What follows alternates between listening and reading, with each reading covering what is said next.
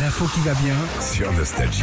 10 octobre, bonjour. Bonjour. Alors c'est pas l'info qui va bien ce matin, mais ce sont les infos qui vont bien parce qu'il y en a plusieurs. on en a plein. Ah ouais, ouais, ouais. La première, notamment, c'est la victoire des Bleus. euh, 40 à 5, ça ça fait plaisir contre la... ouais bah oui les filles contre l'Afrique du Sud en Coupe du monde de rugby et c'était samedi matin. Euh, prochain match ce sera samedi contre l'Angleterre. Alors on va suivre ça évidemment hein Philippe. Toujours euh, samedi un charcutier français a battu le record du monde de la plus grande choucroute. Euh, c'était la maison Adam à Agno. Tu connais un petit peu le J'irai à coin. la maison Adam. Adam. Adam, ouais, Et Adam. dame, c'est hollandais. Adam, c'est français. Ouais.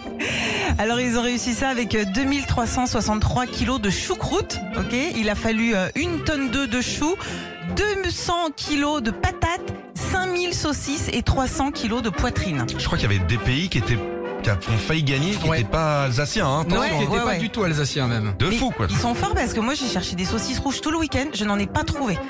Pourquoi tu mieux. voulais absolument des saucisses Parce que je voulais faire des hot claques dogs. Non ouais, les, les grosses saucisses rouges là, il y avait que des saucisses marrons.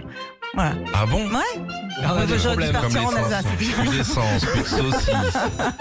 Et puis bah justement on parle de pénurie d'essence, de moutarde, d'huile, bah il y a un truc dont on va pas manquer pour les fêtes, ce sont les bulles.